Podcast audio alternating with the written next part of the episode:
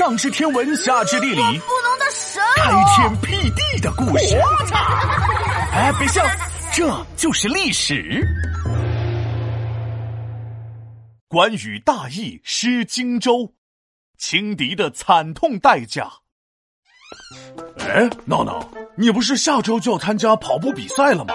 怎么还在撅着屁股晒太阳？不用练了，刘子豪前天感冒了，然后又把感冒传染给了潘大海，所以他俩都请了病假，跑不了喽。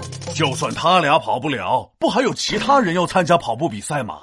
你可别太骄傲了，千万不要像关羽一样大意失荆州哦。你先坐下来，别撅着了。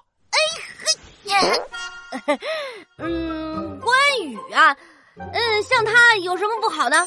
他多英勇，多霸气，多厉害呀！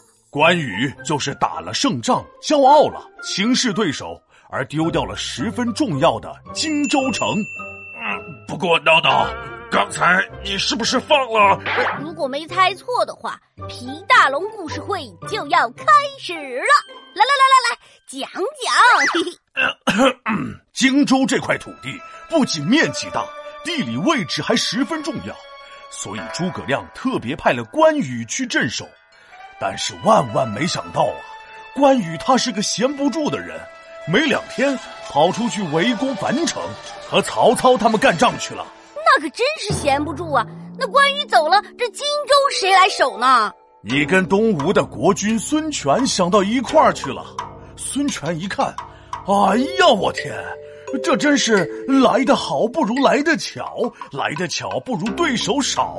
两个敌人在撕咬，我渔翁得利呀，特别好。于是孙权打算趁关羽在外打仗的时候，出兵荆州，一举拿下这个重要的地方。那孙权成功了吗？没有，东吴的大将吕蒙站出来，给他泼了一盆冷水。吕蒙说：“主公啊。”这关羽虽然是出门打仗，但是家里可留下了非常多的士兵留守。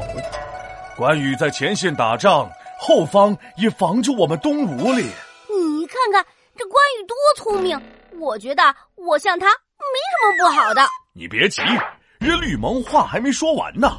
吕蒙继续和孙权说道：“主公啊，咱们这么的，我先假装自己生病，马上就要没了性命。”东吴的军队没了领导，想要偷袭都偷袭不了，然后再让关羽放松警惕，留守的士兵全部出去，后方的荆州他没了兵力，这下攻打就非常容易啊！那关羽中计了吗？光这一招可能还骗不了关羽，不过人家吕蒙还有第二招啊！东吴把兵权交给了一个没什么人认识的年轻将军。接着又让这个年轻将军给关羽写了封信。写信，这是要交笔友啊！交什么笔友？人家是来让关羽放松警惕的。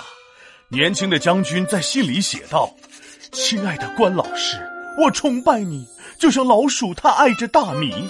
你就是晚辈我的学习榜样，哪儿哪儿我看着都特别棒。”晚辈我不敢和将军为敌，谁敢为敌，谁有问题。今后还请您多多指教，您的光芒在我心里闪耀。这小词儿让他写的，听得心里真是暖暖乎乎的呀。关羽读完这封信后，心里那叫一个舒坦呐。再加上吕蒙生病，年轻将军看起来又没啥野心的样子，最终钻进了吕蒙的圈套。关羽他放松了警惕，把守城的大军也派到了前线，然后被东吴的军队偷袭，丢掉了最最重要的荆州。好了，这就是大意失荆州的故事了。大意失荆州现在也用来形容粗心大意、骄傲轻敌。所以你呀，哎哎，我还没说完呢，你跑什么呀？我现在就下楼去练习跑步。嗯，我可不想当一年三班的关羽。跑步前记得先上个厕所。呃，皮大龙，皮大龙敲黑板，历史原来这么简单。关羽大意失荆州，骄傲轻敌把城丢。